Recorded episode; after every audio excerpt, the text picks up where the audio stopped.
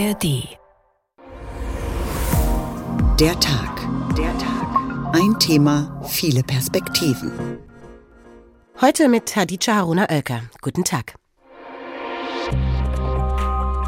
Ich schenke Vati ein Tischfeuerzeug. Vielen Dank. Ich selbst bekam einen wirklich schönen, sehr fein geknüpften Teppich. Und plötzlich gab es auch das Christkind. 311 Euro. So, dann viel Spaß damit. Mutti schenkt mir Schallplatten. Ich möchte mich auch nochmal im Namen von uns allen herzlich bedanken. Also wir zum Beispiel packen unsere Geschenke nur in Zeitungspapier ein. Vielen Dank. Unser Hund kriegt nichts zu Weihnachten. Moment mal eben. Der packt aus und mampft, der packt aus, hat einen neuen Schal. Was ist eigentlich mit mir? Pralinen in aufwendigen Verpackungen oder Parfum oder Spirituosen oder auch Schmuck. In allen Farben, in allen Größen, in allen Gewichtsklassen. ja. Vielen Dank. Danke für, naja, eigentlich gar nichts. Denn leider gefällt mir dein Geschenk nicht. Aber ich sag's dir nicht, weil sich das nicht gehört. Haben Sie so oder ähnlich schon mal nach dem Auspacken eines Geschenkes gedacht, dann nichts gesagt, vielleicht verhalten gelächelt, sich bedankt oder haben Sie mit überschwänglicher Freude reagiert? Das mit dem Schenken ist ja so eine Sache. Nicht jedes gut gemeinte Geschenk kommt auch gut an. Andere zu beschenken kann auch überfordern, zumal es das Jahr über so viele Geschenke braucht. Zu Weihnachten, zum Geburtstag, zum Valentinstag, also Pflichtgeschenke, Mitbringgeschenke oder Staatsgeschenke. Da sind so viele zu beschenkende Menschen, bei denen man oft auch gar nicht weiß, was man ihnen überhaupt noch schenken soll. Und gleichzeitig gibt es da Menschen, die sich Geschenke nicht leisten können, die gerne beschenkt werden würden, aber nichts bekommen. Schenkungsökonomie. Das ist das Stichwort für die Mechanismen hinter all dieser Schenkerei und der Frage, ob ein Geschenk am Ende nicht doch eine Gegenleistung fordert. Generell stellen sich bei diesem Thema viele Fragen, weil Geschenke auch eine der Moral sind. Und um all das geht es heute. Wahrheit oder Pflicht? Schenkt mir was. So heißt unsere Sendung Der Tag, ein Thema, viele Perspektiven. Und Sie finden den Podcast wie immer in der ARD Audiothek. Für die meisten Menschen, wenn sie denn Weihnachten feiern, gehören Geschenke dazu. Bei manchen geht die Suche danach schon sehr früh los und andere warten bis zum letzten Drücker. Am 23.12. werden die Geschäfte sicherlich auch dieses Jahr wieder voll sein. Aber was ist mit den Menschen, an denen dieser ganze Konsumrausch vorbeigeht, weil sie sich keine Geschenke leisten können? Etwa 14 Millionen Menschen in Deutschland leben unter der statistischen Armutsgrenze. Und an den Weihnachtstagen mit Festessen und warm geheizten Wohnzimmern, die für viele Menschen selbstverständlich sind, spüren sie diesen Unterschied ganz besonders. Was es bedeutet, wenn Weihnachten zum erzwungenen Verzicht wird, das hören wir jetzt von Ursula Mayer. Pro Glühwein 4 Euro, dazu noch eine Waffel oder Bratwurst. Ein Besuch auf dem Frankfurter Weihnachtsmarkt geht ins Geld. Aber das haben Anja Gebauer und ihre Familie momentan nicht. Besuch auf dem Weihnachtsmarkt, das haben wir ausfallen lassen. Da beschränken wir uns lieber auf das Weihnachtsfest hier bei uns in der Familie. Für dieses Fest hat die Frankfurter Familie übers Jahr immer wieder Geld zur Seite gelegt. Dieses Jahr war das allerdings kaum möglich. Zwar arbeiten beide Erwachsene Vollzeit, kümmern sich beruflich um Pferde und deren Hufe und werden dafür auch ganz gut bezahlt, aber die Familie hat auch hohe Ausgaben. Sie wohnt in einem Haus mit einer alten Ölheizung und jede Heizöllieferung kostet deutlich mehr als früher. Deshalb muss Weihnachten dieses Jahr eine Nummer kleiner ausfallen, meint Anja Gebauer. Aus Kostenersparnissen gibt es bei uns keine Weihnachtsbeleuchtung. Einen Weihnachtsbaum holen wir einen kleinen mit Topf. Damit er danach wieder eingepflanzt werden kann. Das hält die Frankfurter Familie für nachhaltiger. Selbst bei den Geschenken müssen sie alle Abstriche machen. Wir haben jetzt uns nur ausgedacht, dass jeder von uns zwei Paar Socken bekommt, ganz klassisch, wie das früher der Fall war, dass man Kleidung geschenkt bekommen hat. Einfach, dass irgendetwas da ist. Und unsere Kinder bekommen jeweils einen Tankgutschein also recht praktisch. Immerhin seien die schon erwachsen und würden diese Entscheidung verstehen. Für ihre Freunde hat sich Anja Gebauer ebenfalls etwas einfallen lassen und beschenkt sie mit selbstgezogenen Pflanzen. Mit kleinen Gesten will Anja Gebauer für weihnachtliche Stimmung sorgen. Etwas bedrückt denkt sie an früher. Früher, als die Kinder noch klein waren, haben wir uns so mit der engen Familie immer einen Weihnachtsurlaub gegönnt. Wir sind weggefahren, hatten uns ein Ferienhaus gemietet Das wäre zur jetzigen Zeit überhaupt nicht drin. Auf ein schönes Festmahl will Gebauer definitiv nicht verzichten, nachdem sie das ganze Jahr über am Essen gespart und gerade beim verhältnismäßig teuren Fleisch immer auf Angebote geachtet hat. Da haben wir jetzt nicht gespart. Wir haben uns eine schöne Weihnachtsgans bestellt. Bei dem Preis habe ich Schnappatmung bekommen. Also für die Gans müssen wir 80 Euro bezahlen. Das war bisher in meinem ganzen Leben die teuerste Gans, die wir bekommen haben. Dafür sei diese Gans nicht gemästet und gequält worden. Plätzchen werden ebenfalls auf den Tisch kommen, die hat die Familie von Kunden geschenkt bekommen. Und so freut sich Anja Gebauer letztendlich doch auf Heiligabend, auf einen hoffentlich unbeschwerten Abend mit ihrer Familie, bevor sie die Alltagssorgen wieder einholen. Denn obwohl das Geld knapp ist, wird die Familie dieses Jahr noch ein paar tausend Euro ausgeben müssen. Wir werden wahrscheinlich dieses Jahr noch mal Heizöl bestellen, weil wir wissen ja nicht, wie das nächstes Jahr mit den Heizölpreisen weitergeht. Und was, wenn die alte Ölheizung plötzlich den Geist aufgibt und eine neue Heizung hier muss? Dafür konnten Anja Gebauer und ihr Mann keinen Notgroschen ansparen. Da war es ihnen wichtiger, wenigstens ein bisschen Geld für Geschenke ausgeben zu können und Weihnachten richtig zu feiern. Ja, Weihnachten ist, so könnte man es auch kritisch sagen, ein vielseitig aufgeladenes Fest, weil in dieser Zeit auch viele Probleme wahrnehmbar werden. Und auf der anderen Seite wird in manchen Familien so richtig groß aufgefahren. Wie ist das denn bei Ihnen? Falls Sie in diesem Jahr Weihnachten feiern und zu den Familien gehören, die sich noch etwas schenken, haben Sie schon alle Geschenke parat oder anders gefragt, wissen Sie schon, was Sie schenken werden? Und was mich auch noch interessiert, wie finden Sie Ihre Geschenke? Lassen Sie sich da eher so eine Wunschliste geben oder suchen Sie die Geschenke selbst mit Liebe aus? Es gibt ja viele Wege, Menschen zu beschenken. Und dazu hat die Soziologin und Verhaltenswissenschaftlerin Petra Ahrenberg von der SRH Fernhochschule The Mobile University geforscht. Frau Ahrenberg, was macht eigentlich glücklicher? Schenken oder beschenkt werden? In der Regel sagen wir, dass das beschenkt werden nicht ganz so glücklich macht wie das Schenken. Denn das Schenken befriedigt uns sehr. Wir können anderen etwas Gutes tun. Wir beschäftigen uns lange mit der Vorauswahl der Geschenke und pflegen dadurch unsere Beziehungen. Und das macht uns dann auch glücklich. Ja, ich gehöre auch auf jeden Fall zu den äh, gerne SchenkerInnen, aber ich kenne auch Menschen, die das nicht so gerne tun, die das eher in Druck versetzt. Was passiert denn da in meinem Kopf quasi? Also, wie entsteht denn Glück beim Schenken? Freude ist ja auch eine körperliche Reaktion. Ja, Freude ist eine körperliche Reaktion, genau. Also Schenken hängt mit Emotionen zusammen. Das heißt, wenn wir jemanden beschenken, wird unser Belohnungssystem im Gehirn auch aktiv. Das heißt, ähm, wir haben das Gefühl, etwas Gutes getan zu haben. Wir haben zum Beispiel jemandem geholfen, aber wir haben auch eine gesellschaftliche Norm befolgt. Und, das ist ja ganz wichtig, wir haben etwas für unsere Beziehung getan. Und damit haben wir ganz viele Erwartungen erfüllt und damit fühlen wir uns gut. Jetzt haben Sie von Normen gesprochen. Das finde ich spannend. Was ist denn Schenken für eine Norm oder welche befriedigt die? Es gibt soziale Normen zum Schenken und im Grunde genommen sind diese sozialen Normen auf Verpflichtungen ausgerichtet. Das heißt, wir haben innerhalb unserer Gesellschaft zum Beispiel die Verpflichtung zum Geben, also zum Schenken zu gewissen Anlässen, aber auch die Verpflichtung letztendlich zum Annehmen und auch nochmal die Verpflichtung zum Erwidern.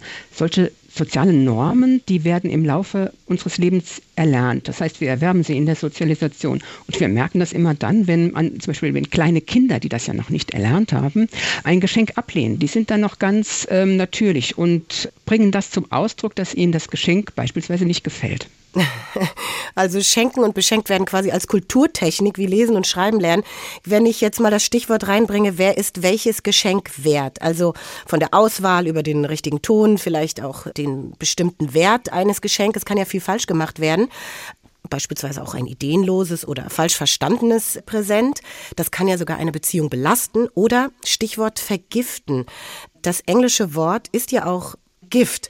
Was sind denn vergiftete Geschenke? Diesen Begriff gibt es ja auch. Also zunächst einmal ähm, gehen wir davon aus, dass es eine Intention hat, wenn geschenkt wird. Das heißt, wer ein Geschenk erhält, denkt natürlich darüber nach, warum er dieses Geschenk erhalten hat und warum es vielleicht unpassend ist, weil er vielleicht vermutet, dass es, wie Sie das gerade gesagt haben, vergiftet ist. Und er misst damit dem Geschenk also eine Bedeutung zu. Und äh, diese Bedeutung überträgt sich dann über die Beziehung zwischen diesen Personen und sie wird dahingehend interpretiert. Und insofern ist es natürlich von besonderer Bedeutung, dass wir Geschenke auswählen und finden, die unsere Beziehungen eben stärken. Denn die eigentliche Intention eines Geschenkes ist ja nicht, den anderen zu brüskieren oder ihn zu ähm, verärgern, sondern Schenken hatte immer schon in der Menschheitsgeschichte diese Tradition, dass etwas Gutes damit, also eine Beziehungspflege damit, damit in Gang gesetzt werden sollen. Also egal wie ich es drehe und wende, auch wenn Glückshormone ausgeschüttet werden, wenn ich also schenke, bedeutet das, und das sagte ich ja auch schon, für manche Menschen total viel Druck. Inwiefern bedeutet denn Schenken dann auch Druck, wenn ich alle diese Normen doch auch erfüllen müsste, die Sie ja jetzt aufgezählt haben? Ja, Schenken kann einen großen Druck ausüben. Also das perfekte Geschenk zu finden, ist ja nur eine Facette zum Beispiel von Weihnachten. Da gibt es ja ganz viele Ansprüche, die wir versuchen zu erfüllen. Und Schenken birgt eben immer auch die Gefahr, das nicht passende Geschenk auszuwählen und äh, damit natürlich auch negative Emotionen in die Beziehung hineinzubringen. Und Deshalb ist es immer von großer Bedeutung für uns, dass wir immer uns anschauen, wem wir was schenken und was dieser Mensch von uns erwartet. Denn das ist, glaube ich, die Kunst beim Schenken, dass wir uns nicht so sehr nach unseren Vorlieben richten, also was mir persönlich gefällt, sondern beim Schenken geht es im Grunde genommen darum, für den anderen etwas zu tun, also etwas auszusuchen, was ihm gefällt. Und das, glaube ich, fällt vielen Leuten schwer. Sie sprechen einen ganz wichtigen Punkt an mit Blick auf Weihnachten. Es gibt, Sie sagten es, Geschenke, die auch einfach nicht gefallen, aber an Weihnachten für viele muss ja auch einfach jetzt geschenkt werden. Manche kaufen auch kurz vor knapp, dann finden sie vielleicht nichts Passendes, haben auch nicht die Zeit, noch genügend Gedanken sich zu machen, um eben etwas zu finden, was den anderen nicht brüskiert oder im schlimmsten Fall nicht gefällt. Und es wird ja auch viel umgetauscht nach Weihnachten, wahrscheinlich auch nicht ohne Grund. Warum fällt es, jetzt mal auf der anderen Seite gesprochen, so schwer dann, wenn Beschenkte einfach auch sagen müssten, das Geschenk gefällt mir nicht? Das ist ja auch ein Teil der Geschichte. Einfach zu sagen, so wie Kinder das machen, ja, das war jetzt halt leider nichts. Danke, aber nein. Ja, ähm, das hängt mit den sozialen Normen zusammen, äh, die wir gelernt haben. Denn ein Geschenk ist etwas, was wir eben anzunehmen haben, das ist ja diese soziale Norm, und auch nicht zu kritisieren haben. Und da fällt es uns natürlich schwer zu sagen, ach, mir gefällt es nicht, hast du noch den Bon, dann gehe ich mir das umtauschen. Ne? Denn das signalisiert ja dem anderen, du hast etwas für mich ausgesucht, was äh, mir nicht gefällt. Und deshalb ist es eben so mit großem Geschick verbunden, das so zu verpacken, dass es eben gelingt, ein nicht ganz passendes Geschenk auch anzunehmen. Wieso zum Beispiel so Floskeln, das wäre ja nicht nötig gewesen oder du musst mir doch nichts schenken oder was gibt es da für Tricks? Also diese Floskeln, wie Sie dir gerade sagten, die kennen wir ja nicht. Also das heißt, wir vermuten schon, dass das eine Floskel ist und vielleicht derjenige etwas ganz anderes meint auf der äh, anderen Ebene, aus der verdeckten Ebene. Und hier ist es vielleicht auch im Vorfeld einfach gut, entweder direkt im Vorfeld zu sagen, was man sich wünscht, oder eben, dass derjenige, der etwas schenkt, auch durchaus mal nachfragt. Nicht? Also das lässt das Schenken eher gelingen und auch individuell gestalten, so etwas auszusuchen, was der Person, die ich beschenken möchte, auch wirklich gefällt. Und da haben wir ja auch im Laufe der Zeit durchaus Veränderungen. Also früher war es ja zum Beispiel so, dass Geldgeschenke eine Ausnahme waren, nicht? Also weil vor ein paar hundert Jahren wurden nur das Gesinde mit Geld beschenkt. Und das hat sich im Laufe der Zeit sehr stark verändert. Heute sind Geldgeschenke sehr willkommen. Und da ist zum Beispiel auch zwischen den Generationen, also junge Menschen mögen Geldgeschenke sehr gerne, während ältere Menschen vielleicht noch hier einige Hemmungen haben. Stichwort Gutscheine ist ja auch eine Möglichkeit. Genau. Mhm. Ja, das war Petra Ahrenberg zur Frage, was das Schenken mit uns Menschen macht. Und die Betonung liegt auf Menschen, weil sich nämlich auch Tiere Geschenke machen.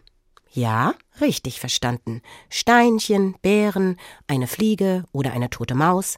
Bei den Geschenken, die sich Tiere gegenseitig hinlegen, zuschieben und manchmal sogar persönlich überreichen, gibt es zwei Punkte, die sich von denen unter Menschen unterscheiden. Erstens, unter Tieren sind Geschenke immer praktisch. Und zweitens, Sie sind genau deshalb bei den Beschenkten auch ein garantierter Erfolg, wie mein Kollege Stefan Hübner weiß. Hören Sie mal.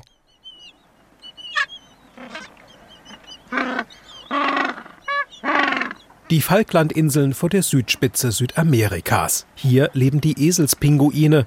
Den Namen verdanken sie ihren wiehernden Rufen. Bekannt wurden sie, weil sie sich untereinander gern mal was schenken. Zumindest denkt man das sofort, wenn ein Eselspinguin-Männchen seiner Angebeteten mit dem Schnabel einen kleinen Kiesel vor die Füße legt. Besonders begehrte Weibchen können dabei 60 und mehr Steine bekommen, um daraus ein Nest zu bauen. In jedes Nest gehören Eier. Vor dem Eierlegen heißt es Sex haben, und bei dem hat das Pinguinmännchen nur Chancen, wenn sein Kieselstein beim Weibchen auch ankam. Die anrührende Geste ist also weniger ein Schenken, sondern eine Investition in den Fortpflanzungserfolg. Das gibt's übrigens nicht nur bei Pinguinen, sondern beispielsweise auch bei Spinnen. Ein Männchen der heimischen Listspinne etwa läuft beim Paaren immer Gefahr, vom Weibchen gefressen zu werden. Damit die Gattin beim Begatten entspannt ist, bekommt sie vom Gatten ein in Spinnenfaden eingesponnenes Insekt zum Naschen.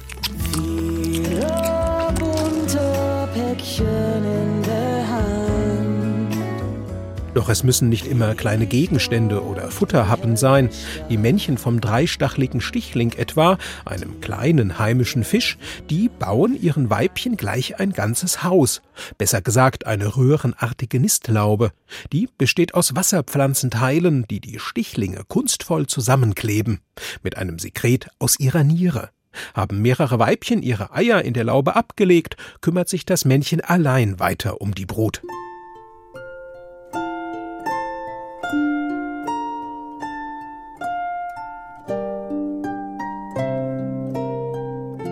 Diese und weitere Beispiele zeigen, Geschenke haben im Tierreich immer einen praktischen Nutzen. Außerdem fehlt der Überraschungseffekt, der unter Menschen das Schenken so schön und besonders und manchmal auch herausfordernd macht. Bei Stichling, Spinne oder Pinguin, da weiß das Weibchen genau, was es kriegt, und das erwartet es auch. Positiv dabei, auf diese Weise brauchen die Männer im Tierreich keine Angst davor haben, was Falsches auszusuchen. Geschenke verzaubern den Alltag. Ach, ähm, wie sieht das eigentlich bei unseren nächsten Verwandten aus, den Menschenaffen? Nun, die schenken sich tatsächlich auch mal was. Wenn Schimpansen andere Tiere jagen, dann teilen sie untereinander das erbeutete Fleisch. Am spendabelsten sind dann die Affen mit dem besten Jagderfolg. Das verbessert ihr Ansehen in der Gruppe und ebenso die Chancen, dass sie ihre Großzügigkeit an viele Nachkommen weitervererben können. Wahrheit oder Pflicht? Schenk mir was. So heißt unsere heutige Sendung Der Tag, ein Thema vieler Perspektiven. Haben Sie schon einmal etwas von prosozialem Verhalten gehört? Gemeint ist die biologische Bezeichnung für eine freiwillige Handlung, von der man selbst nichts hat, zu der man nicht gedrängt wird, die aber einem anderen Menschen zugutekommt. Geschenke zählen also zu prosozialem Verhalten und dahinter steckt eine ganze Ökonomie. So erklärte zum Beispiel der Soziologe und Ethnologe Marcel Mauss bereits 1923 in seinem Essay Sur le don, die Gabe, eine sogenannte Schenkungsökonomie. Und die steht im Gegensatz zur Ökonomie des Tauschens, weil beim Schenken keine Gegenleistung eingefordert wird. Schenken kann also auch wirtschaftlich betrachtet werden. Es gibt dabei die sozialen Fragen, wie wir es eben gehört haben, aber es geht auch um kulturelle Traditionen. Und darüber spreche ich jetzt mit der Kulturwissenschaftlerin Bettina Kess. Sie ist Autorin des Buches Geschenkt zur Kulturgeschichte des Schenkens. Hallo, Frau Kess. Hallo, grüß Sie. Vor uns steht das Wochenende der Geschenke. Weihnachten ist ja zwar eine christlich geprägte Tradition, aber sie lebt trotz Säkularisierung in unserer Migrationsgesellschaft auch religionsunabhängig fort. Alle machen quasi mit bei dem großen Auspacken. Blicken wir also mal kurz zurück. Stichwort Traditionsgeschichte. Wie hat das mit diesem Schenken zu Weihnachten eigentlich angefangen? Ja, dieses Schenkfest, so wie wir das heute kennen, also das große weihnachtliche Schenken, ist tatsächlich etwas, was noch gar nicht so alt ist. Man denkt sich ja immer, solche Sachen sind wirklich, gehen sehr weit zurück. Sie hat zwar weite, äh, verschiedene Wurzeln, die durchaus weiter zurückgehen, aber so dieses Gesamtsetting, das kennen wir, es entwickelt sich eigentlich erst im Laufe des 19. und dann auch vieles erst im 20. Jahrhundert. Also uralt ist das große Weihnachtsschenken wirklich nicht. Und hat es damit zu tun, dass die Menschen oder die Familien dann einfach mehr Geld übrig hatten, um sich überhaupt Geschenke machen zu können? Ähm, Im 19. Jahrhundert gibt es so verschiedene Entwicklungsströmungen und Entwicklungen, die so in Mittel- und Nordeuropa zusammenkommen. Das heißt, die Gesellschaft verändert sich, aber auch die Art des Wirtschaften verändert sich. Das heißt, dass äh, die Menschen nicht mehr in Haus- und Arbeitsgemeinschaften zusammenlebten, wie das früher der Fall war, sondern dass es viele Familien gab, die tatsächlich nur noch in der Kleinstfamilie zusammenlebten, die im Wesentlichen aus Eltern und Kindern bestand. Und dann hat sich auch so um 1800 eben daraus auch das Ideal der bürgerlichen Kleinfamilie herausentwickelt.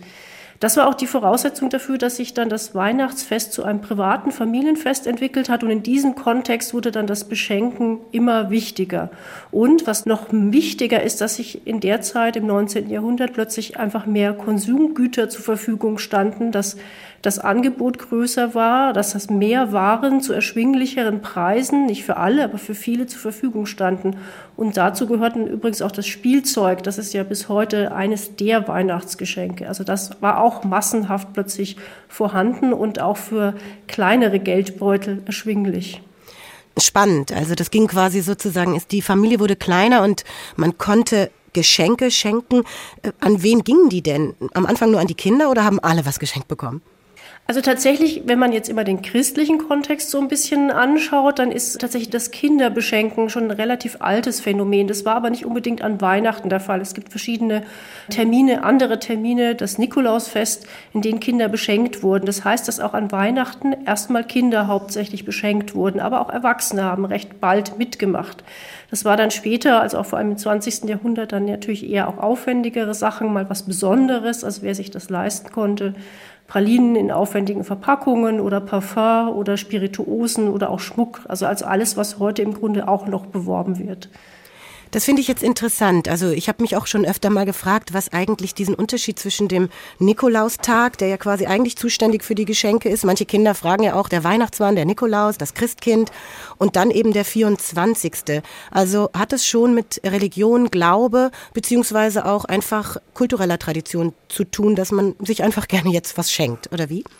Ja, das sind also eben, wie gesagt, ganz viele verschiedene unterschiedliche Entwicklungen. Der Nikolaus war im katholischen oder halt im noch nicht geteilten christlichen Kontext so der Hauptgeschenk, Brauchtag, der 6. Dezember. In manchen Ländern ist es heute immer noch der vordringlichere Geschenktag.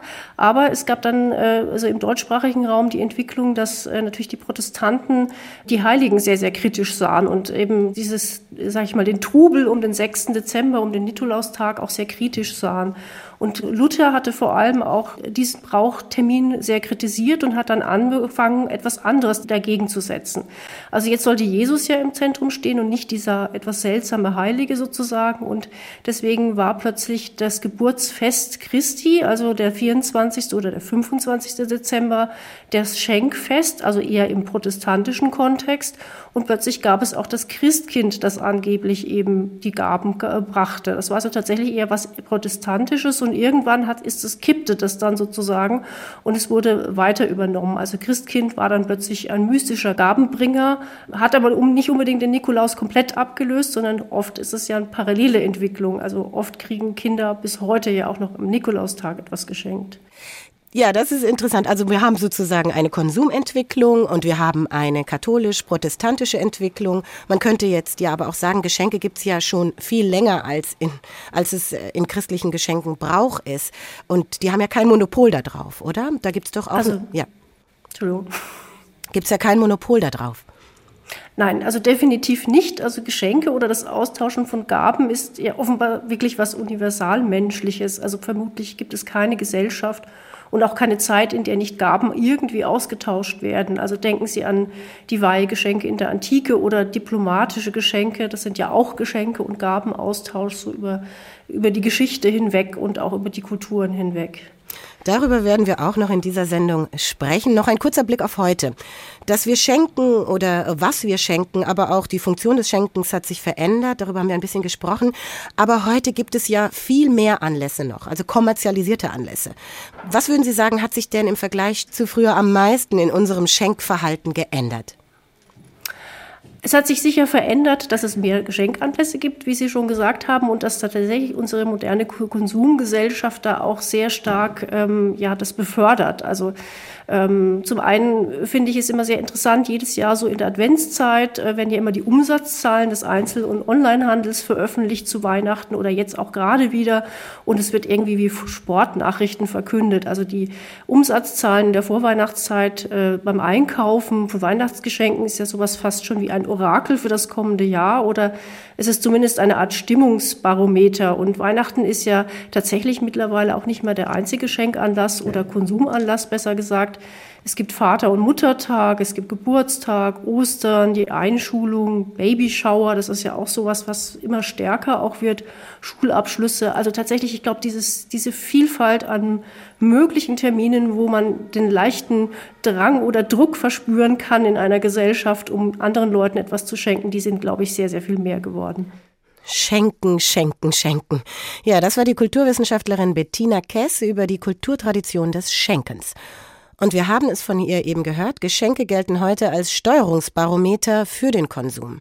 Und darum widmen wir uns an dieser Stelle auch dem Konsum. Und die Frage geht an Sie. Was sind Sie für ein Geschenketyp? Und haben Sie für Weihnachten schon alles gekauft? Ich bin so ein, ich kaufe das ganze Jahr schon Weihnachtsgeschenke. Wenn mir irgendwie was so vor die Nase kommt, dann packe ich das in eine große Geschenkekiste und dann kann ich kurz vor Weihnachten meine Geschenkchen packen. Wir haben schon äh, gekauft Ohrringe, Schuhe von meiner Frau. Ja, da gibt es auf jeden Fall eine Tasse mit einem äh, Brathuhn drauf und alle Wurst. Für unseren Sammy, unseren Hund, den wir seit mittlerweile anderthalb Jahren haben. Ja, wir kriegen ja auch Geschenke, also warum sollte der Hund dann auch keine Geschenke bekommen. Ne? Der, der Weihnachtsbraten steht im Vordergrund. Und da ich auch gerne koche und gerne bekoche, dann freue ich mich auf diese Dinge, auf die kulinarischen Dinge. Wahrheit oder Pflicht? Schenkt mir was. So heißt unsere Sendung Der Tag, ein Thema viele Perspektiven. Und Sie finden den Podcast wie immer in der ARD Audiothek. Kaufen, kaufen, kaufen. Wer dieser Tage in den Einkaufsmeilen Hessens unterwegs ist, der wird sich vor Weihnachtsangeboten wie jedes Jahr kaum retten können. Aber es könnte auch anders gehen, mit einer kritischen Konsumhaltung und der Idee, nachhaltig zu schenken. Besonders dann, wenn die zu beschenkenden Personen eigentlich eh schon alles haben.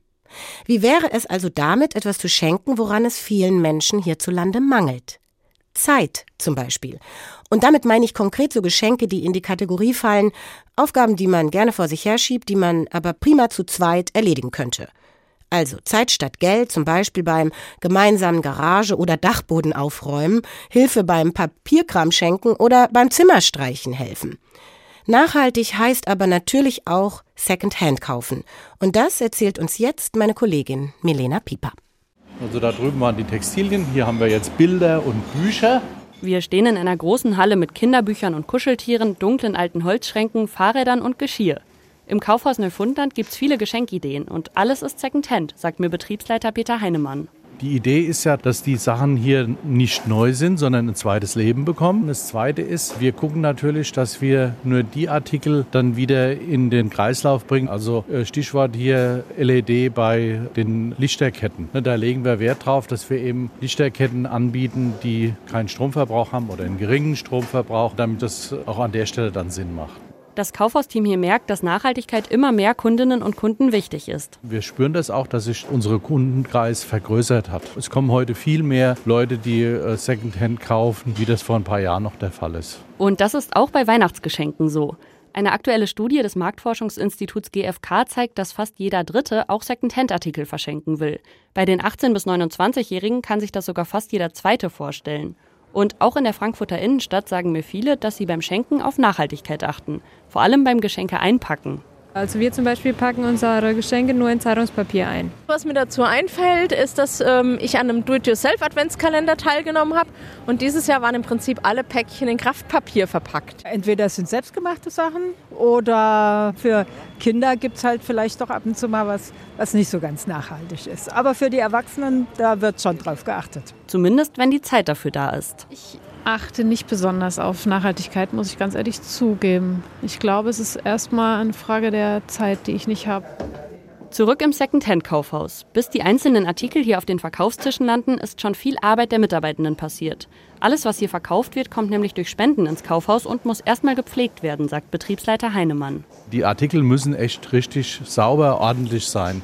Und das geht nur, indem du jeden einzelnen Artikel in die Hand nimmst. Das muss alles einen guten Geruch haben, also kein modrig, nicht muffig oder irgend sowas. Tatsächlich riecht es hier wie in einem ganz normalen Kaufhaus. Und hinter den Kulissen wird eine Kiste nach der anderen verkaufsfertig gemacht. Gerade neben den Geschenken hoch im Kurs ist Weihnachtsdeko. Wir sammeln über das Jahr ungefähr 120 Umzugskartons voll Weihnachtsware. Und diese 120 Kartons, die wollen dann halt in den Verkauf gebracht werden. Und das ist eine ganze Menge. Als ich in das Lager komme, wo diese Kisten stehen, sortiert Mitarbeiterin Erika Scholz gerade Christbaumkugeln und hängt sie nach und nach an einen kleinen Tannenbaum. Seit Oktober schon sortiert sie hier das Weihnachtschaos. Also vom Strohstern, der einzeln bis zur Kugel, Krippe, Weihnachtsbaum, Tischdecken, Geschenkpapier, Girlanden. Eins ist in diesem Jahr besonders oft abgegeben worden. Tatsächlich habe ich extrem viele Christbaumstände.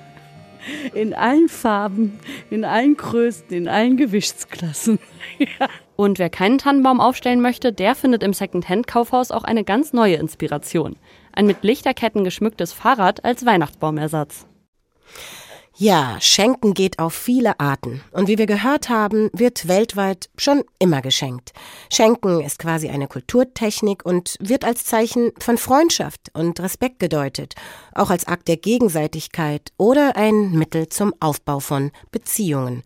Und dazu zählen auch politische Beziehungen. Und wie die auf staatlicher Ebene funktionieren, das weiß Dieter Beine. Er ist Chef des Protokolls in der Staatskanzlei Hessen und kümmert sich um die Geschenke an die Staatsoberhäupter. Herr Beine, Sie kümmern sich seit fast 20 Jahren um den hohen Besuch in Hessen, organisieren das sogenannte Protokoll. Was heißt das eigentlich konkret? Protokoll, ja, Protokoll. Manche denken, man führt Protokoll. Das ist natürlich nicht so. Ich sage immer, Protokoll ist im Grunde genommen einen Rahmen geben. Es ist auch nicht nur der rote Teppich und Sekt trinken. Nee, sondern ein bisschen ist das Friedensstiftung unter dem Aspekt, wie zu Hause eine schöne Atmosphäre schaffen und einen Gast willkommen heißen. Und das so hochrangig, wie es manchmal nur geht. Ja, also so schön als möglich und das bedeutet auch Geschenke schenken und darum kümmern Sie sich ja auch. Was schenkt man eigentlich einer Queen? Die war ja 2015 auch in Hessen. Genau. Was ist Schenken? Wenn wir jetzt das Fest der Liebe vor uns haben, sehe ich das tatsächlich seit 20 Jahren auch so, dass schon Schenken auch ein bisschen was mit Höflichkeit, mit Liebe zu tun hat. Also ich finde schon, dass man ein Geschenk aussuchen sollte, was man auch überlegt, sich selber zu schenken. Und es sollte jetzt nicht so schrecklich sein, dass man es nicht selber haben will und irgendeinem schenkt. Und deshalb ist es natürlich wie bei allen, man guckt erstmal, was hat man denn im Land. Da gibt es natürlich bei uns in Offenbach und in, in Umgebung die Lederwaren. Sowas schenken wir. Wir haben die zweitälteste Manufaktur, Porzellanmanufaktur in Deutschland. Deshalb gibt es bei uns höchster Porzellan. Was mir aber tatsächlich Spaß macht, auch jeweils bei dem individuellen Gast zu gucken, was möchte der denjenige, weil man sich so ein bisschen mit ihm beschäftigt hat. Also bei der Queen war es der Hock, also der, eine Riesling aus Hochheim, wo ich recherchiert hatte, dass sie sich den sogar in den Palast geschicken lassen hat. Oh, da haben Sie aber ganz genau recherchiert. Klar. Das war ja bei Herrn Gauck, wenn ich mich erinnere, äh, nicht ganz so. Da gab es ja ein, das Bild Pferd in Royalblau. Das war ein Gemälde von der Künstlerin Nicole Leidenfrost.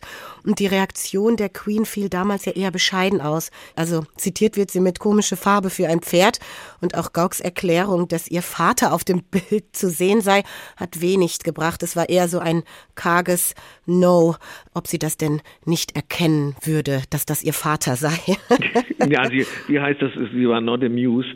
Jetzt würde ich meinem lieben Kollegen äh, im Bundespräsidialamt nicht zu sehr schelten, aber klar, das, das war jetzt ein Beispiel, wo es eben mal schief geht.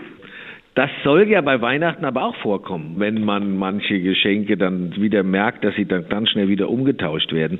Das gibt's bei uns natürlich hoffentlich nie, obwohl Sie kennen ja dieses Wort der Asservatenkammer, wo kommen so Geschenke eigentlich hin und gibt's zwei, ein A und ein B, eins ist ganz schön und B kannst du gleich wegschmeißen. Nee, das ist ja auch blöd, weil ich habe jetzt schon auch über 20 Jahren festgestellt, wie musst du denn Geschenke auch einordnen? Weil natürlich kriegen wir auch Geschenke der Ministerpräsidenten oder auch ich, wenn ein Generalkonsul zum Antrittsbesuch kommt, wo du natürlich manchmal sagst, na ja, was ist denn das jetzt? Aber das sind da auch andere kulturelle Hintergründe. Ähm, wir können ja nicht davon ausgehen, dass unser deutscher Stil derjenige ist, der vielleicht aus Afrika oder aus Indien, heute Morgen war der indische Generalkonsul da. Ja, aber da habe ich mich total gefreut, weil was gab's? Tollen Assam-Tee. Also das hat auch was mit dem kulturellen Austausch zu tun. Und ich finde, es verbietet sich auch dann irgendwie zu sagen, das Geschenk ist doof oder gefällt mir nicht. Nee, das, ich gehe davon aus, dass das genauso von Herzen und von Liebe von der anderen Seite kommt, wie ich mir das ausdenke. Das ist ein schöner Gedanke. Die Intention des Schenkens spielt also eine Rolle. Kommen wir nochmal, bevor wir schauen, was Sie alles geschenkt bekommen, also der Minister oder Sie jetzt persönlich.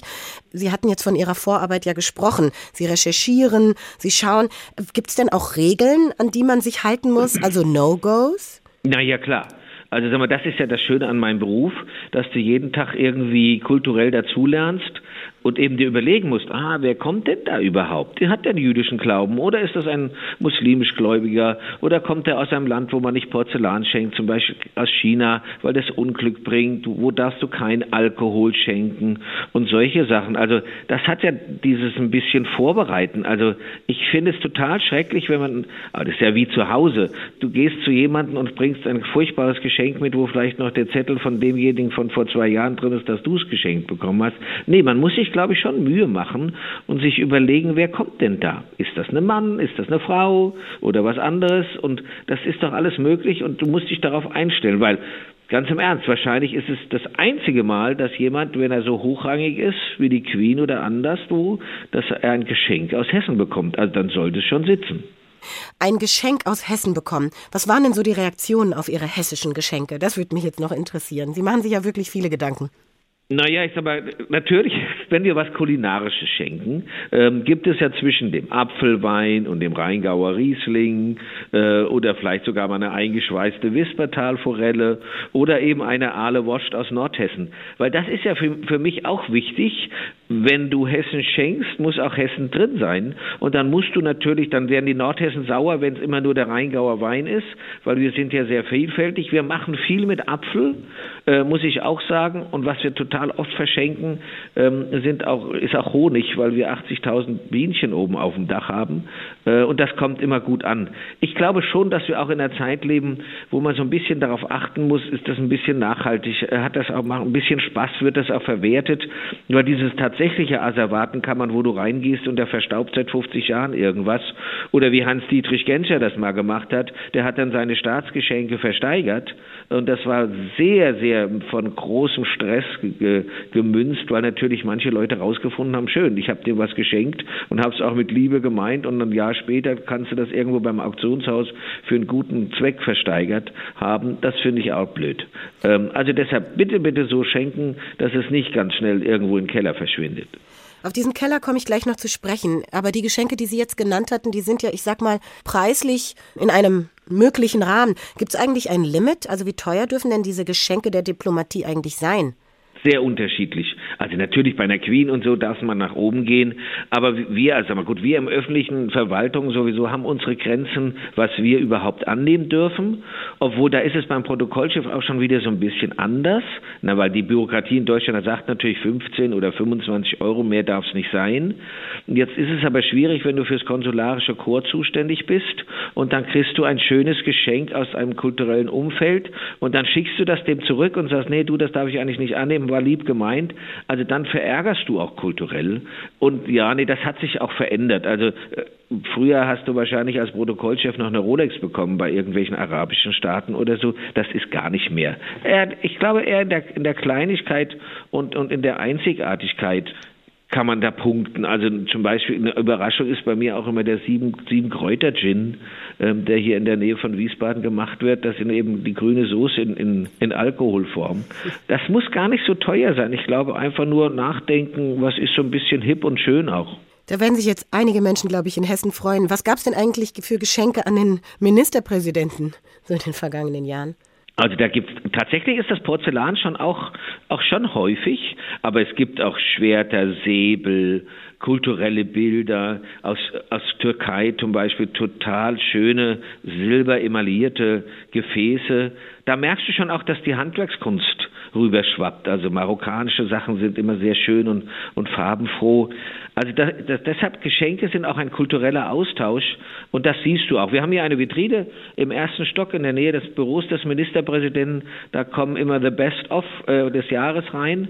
Das sind total schöne Sachen. Das ist natürlich in Anführungsstrichen auch mal eine Medaille, weil wir ähm, im Frühjahr beim Papst bei einer Audienz waren. Das sind natürlich dann schon besondere Geschenke, weil wenn du beim Papst warst, äh, dann ist es dir nicht egal, was du bekommst, aber das ist dann so besonders, was aus den Händen vom Papst geschenkt ist, das ist dann schon toll.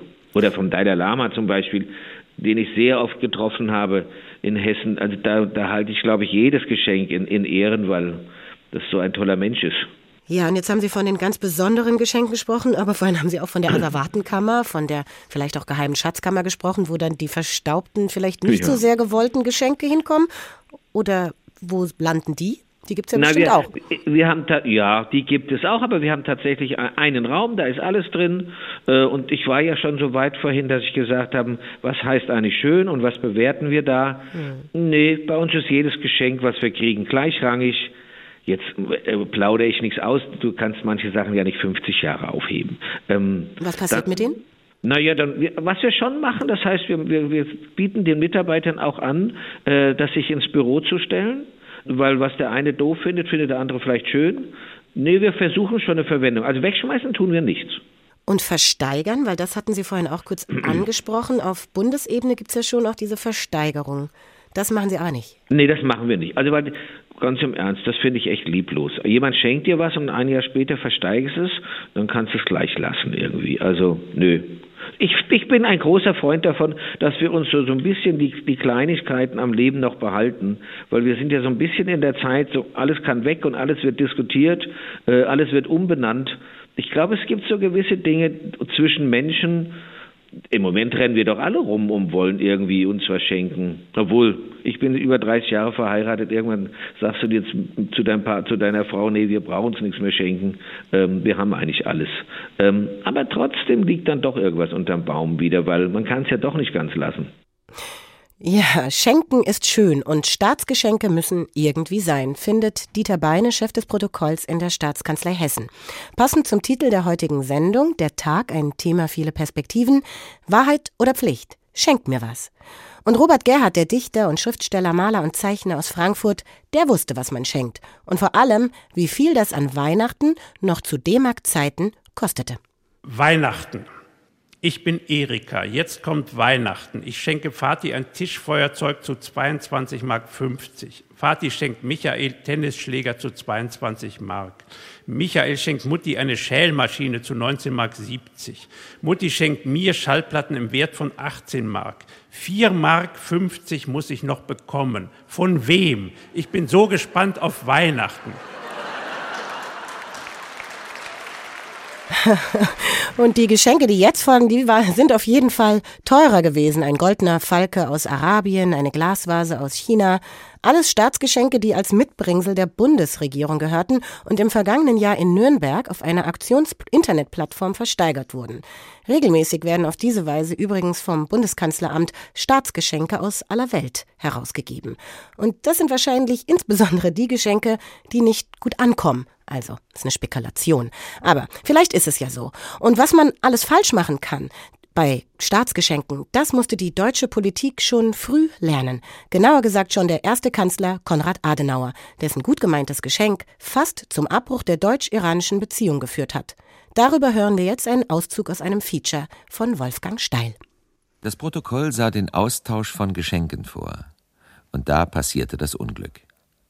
Der Schah präsentierte dem Kanzler und auch uns einige sehr schöne, wertvolle Geschenke, Teppiche, kostbare Einlegearbeiten aus Holz und Elfenbein und ähnliches mehr. Ich selbst bekam einen wirklich schönen, sehr fein geknüpften Teppich. Daraufhin wandte man sich den Geschenken zu, die der Kanzler mitgebracht hatte. Auf einem Tisch standen eine Schale und zwei zweiarmige Leuchter aus einer respektablen deutschen Porzellanmanufaktur. Man findet Stücke dieser Art in jedem besseren Haushaltswarengeschäft. Adenauer wurde bleich. Er sagte nichts, als er auf diese recht armseligen Dinge mit einer Handbewegung hinwies.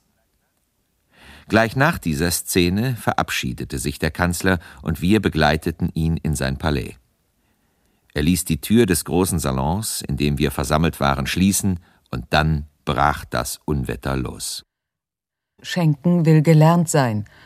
Was im Keller und im Dachgeschoss der Amtssitze von Bundespräsident und Bundeskanzler an geschmacklichen Glücks- und Fehlgriffen zu besichtigen ist, berichtet jemand, der sich dort auskennt. Turmbauten, Moscheen, Reiter aus Bronze, Kanonen, alles in Miniatur, Elefantenzähne, präparierte Krokodile, Tee- und Kaffeeservice, Porzellan, Gläser, Krüge aus Ton und Metall, Nussknacker, Grills für Gartenpartys, Kästen in Perlmutt und Silber, Fliegenwedel aus Elefantenschwänzen, Münzen und Münzsammlungen, Buschtrommeln, Gaucho-Steigbügel, viel Silbernes, Ziseliertes, Geschliffenes. Mächtige cäsarische Häupter aus Bronze und ein Samurai-Krieger schauen einen im Keller an. Man sinniert über Dolche, Degen und Schwerter aller Epochen, über Einlegearbeiten, über Porträts von Bundespräsidenten und Kanzlern, gestickt und als Ölgemälde. Antiquarische Bücher, Speere, Masken, Tigerfelle, Fruchtbarkeitsgöttinnen, Batikarbeiten, Sitzkissen, Gewänder und Umhänge mit Pumphose, Turban und handbemalten Sandalen gehören dazu. Geschenke bieten auch immer wieder Anlass zu Missverständnissen, die meistens in den kulturellen Unterschieden von Schenker und Beschenktem begründet liegen. So bekam der frühere Bundespräsident Karl Carstens im westafrikanischen Niger ein Kamel geschenkt, was um Gottes Willen keine Anspielung sein sollte. Trotzdem weigerte sich Carstens, das Wüstenschiff in seinem Präsidentenflugzeug mitzunehmen. Die Afrikaner waren pikiert. Ähnlich erging es auch Bundeskanzler Adenauer, als er seinerzeit versuchte, seinen Missgriff beim Besuch des Schahs von Persien wieder gutzumachen. Nach Bonn zurückgekehrt, ließ er zwei erstklassige Reitpferde nach Teheran einfliegen, eine Stute für die Kaiserin und einen Wallach für den Schah. Doch wieder daneben gegriffen. In Persien ritt ein Mann, der auf sich hielt, einen Hengst, aber keinen Wallach. Der Wahlspruch Kleine Geschenke erhalten die Freundschaft scheint nicht immer aufzugehen. Nein, scheint nicht immer aufzugehen, aber die Auswahl an Staatsgeschenken ist groß, wie wir gehört haben. Und Politiker wählen mit großer Sorgfalt aus, was sie einander bei offiziellen Besuchen mitbringen. Diese Übergabe zwischen den Staats- und Regierungschef ist dabei oft symbolisch und das auf ganz unterschiedliche, auch ungünstige oder falsche Art. Und darüber spreche ich jetzt mit Jens Ivo Engels. Er lehrt als Professor Neuere und Neueste Geschichte am der TU Darmstadt und ist Herausgeber des Buches Geld, Geschenke, Politik. Herr Engels, blicken wir mal gemeinsam zurück. Was wurde da schon alles verschenkt, mitgebracht, was politisch eher problematisch war?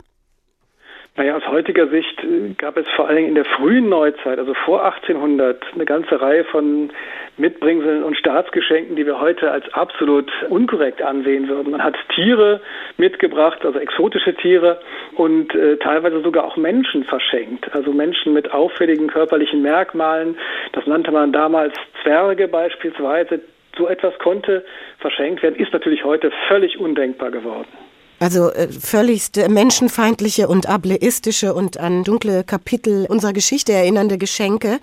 2015 brachte ja auch Russlands Präsident Wladimir Putin dem ägyptischen Präsidenten Abdel Fattah al-Sisi eine Kalaschnikow mit, quasi so als Symbol für die Loyalität und die Geschäfte zwischen den Ländern.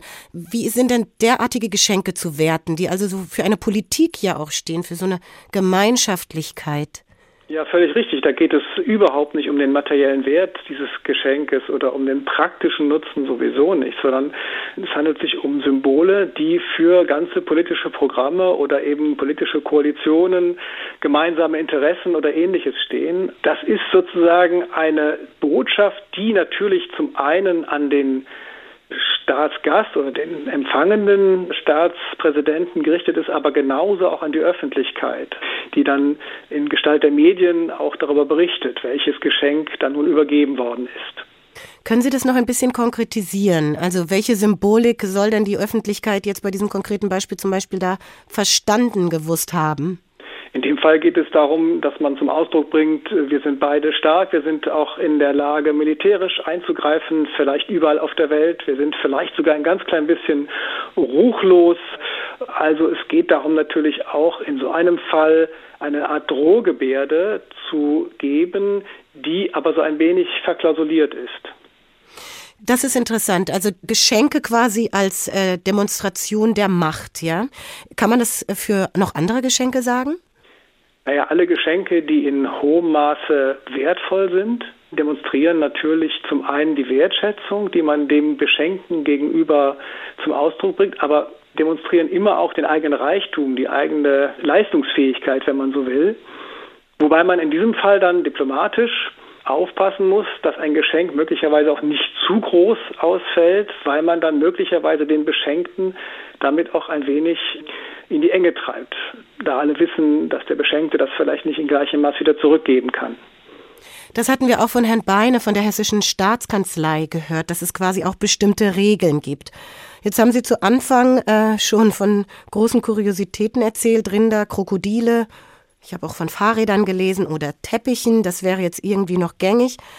Wenn man jetzt auf diese gelungenen Geschenke schaut, wo haben denn vielleicht auch Geschenke zu positiven politischer Stimmung beispielsweise beigetragen? Also ich glaube, dass das in erheblichem Maße vor allen Dingen wieder eher in der frühen Neuzeit, also früher als vor 200 Jahren, eine sehr zentrale Rolle gespielt hat, weil die damaligen Gesellschaften noch sehr viel stärker auf solche äußeren Zeichen auch als Gunstbeweise oder Freundschaftsbeweise hin ausgerichtet waren. Und ähm, da kann man sogar, also für die Zeit vor 1800 kann man sogar sagen, dass bestimmte diplomatische Beziehungen überhaupt nur über Geschenke angebahnt werden konnten, indem man eben dem jeweils anderen deutlich gemacht hat, dass man ihn wertschätzt und anerkennt, auch als äh, gleichberechtigt oder fast gleichberechtigten Partner. Das bedeutet, es hat sich sozusagen etwas geändert. Früher brauchte man die großen Gesten und heute braucht man sie nicht mehr?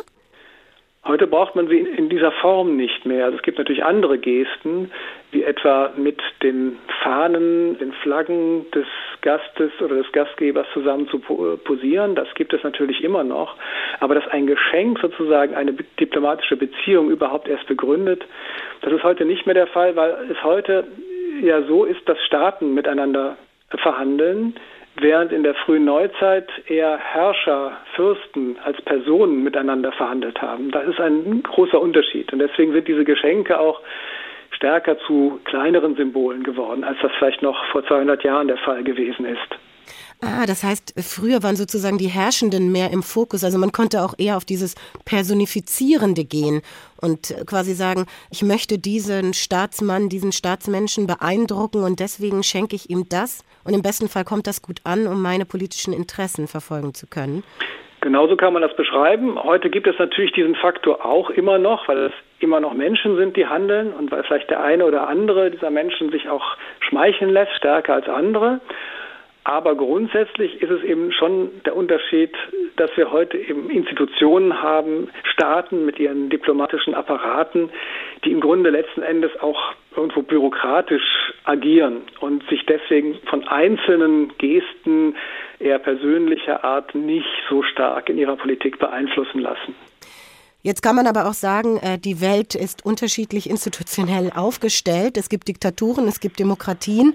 Ich könnte mir vorstellen, dass es da auch noch mal Kollisionsfaktoren gibt. Also wenn da so zum Beispiel es eben Treffen gibt mit problematischen Staaten aus in demokratischer Hinsicht, wenn von Deutschland ausgeblickt. Oder wie ist das zu deuten? Naja, grundsätzlich gibt es natürlich problematische Partner. Und schenkt man denen was? Ja, ich wollte gerade sagen, also da wird man natürlich ganz besonders darauf achten, was man denen schenkt und ob man denen überhaupt etwas schenkt. Und ich denke, die letzten Begegnungen zwischen Bundeskanzler Scholz und Präsident Putin vor dem Angriffskrieg auf die Ukraine, da ist meines Wissens jedenfalls von Geschenken nicht berichtet worden. Das heißt, das sind dann eben eher Arbeitstreffen, Krisentreffen vielleicht, wo für solche Gesten dann auch kein Platz ist. Das heißt, man kann am Geschenk schon auch ausmachen, wie das Verhältnis so steht. Also solche Geschenke werden in der Regel ja bei Staatsbesuchen überreicht als Staatsgeschenke mhm. heutzutage. Und ein Staatsbesuch ist ja ein Besuch, der eine, eine besondere Ausprägung hat und in der Regel jedenfalls die Freundschaft oder eine gute Beziehung zwischen zwei Staaten zum Ausdruck bringt. Insofern ist erstmal schon eine positive Grundlage dann gelegt. Aber natürlich gibt es auch Staatsbesuche von sag mal, Herrschern aus autoritären Regimen, mit denen man dann vielleicht auch Verträge abschließen will oder Geschäfte machen möchte. Und dann gibt es auch mal ein Geschenk. Dann gibt es auch mal ein Geschenk, ja. Wo werden denn dann Geschenke vielleicht auch problematisch? Also vielleicht auch noch andere Stichpunkte reingeben wie äh, Korruption oder andere Machtdynamiken, wie Sie sie ja jetzt auch beschrieben haben, interessenspolitischer Art? Also Geschenke werden spätestens dann problematisch, wenn sie im Geheimen übergeben werden und wenn sie ganz offensichtlich dazu dienen sollen, Staatsdiener, Amtsinhaber in ihrer persönlichen Amtsführung sozusagen abhängig zu machen dann ist die Grenze zur Korruption natürlich schnell erreicht, wenn diese Geschenke angenommen werden. Und gibt es da geschichtliche Beispiele? Es gibt äh, unzählige Beispiele. Wenn ich jetzt noch mal ungefähr 200 Jahre zurückdenken kann, dann schauen wir uns die napoleonische Zeit an. Und interessanterweise hat Napoleon nicht nur militärisch äh, halb Europa erobert, sondern seine Diplomaten haben auch entsprechend die Außenminister und teilweise auch die Fürsten der anderen Staaten regelrecht bestochen, mit sehr, sehr viel Geld unterstützt, um es mal so auszudrücken. Das heißt, da lief sozusagen auf zwei Ebenen der Versuch der Beeinflussung, einmal militärisch, aber dann auch mit dem, was man heute als Korruption bezeichnen würde. Das war Jens Ivo Engels von der TU Darmstadt und das war der Tag, ein Thema, viele Perspektiven. Wir haben es gehört, Geschenke sind politisch, aber eben auch privat. Und das Schenken und Beschenktwerden beeinflusst unsere Beziehungen, insbesondere an Weihnachten. Sie sind jetzt neugierig geworden oder wollen uns noch einmal hören? Dann finden Sie den Podcast dieser Folge in der ARD Audiothek unter der Rubrik Politik und Hintergrund. Sie finden dort auch andere spannende Podcasts, wie zum Beispiel Radio Wissen von Bayern 2 und die Folge Das Geschenk, die Magie der Überraschung. Und wenn Sie wissen möchten, womit wir uns beim Tag als nächstes beschäftigen, abonnieren Sie unser Newsletter. Ich heiße Aditya Haruna Oelker und wünsche Ihnen eine gute Zeit. Bis bald. Der Tag. Der Tag. Ein Thema, viele Perspektiven.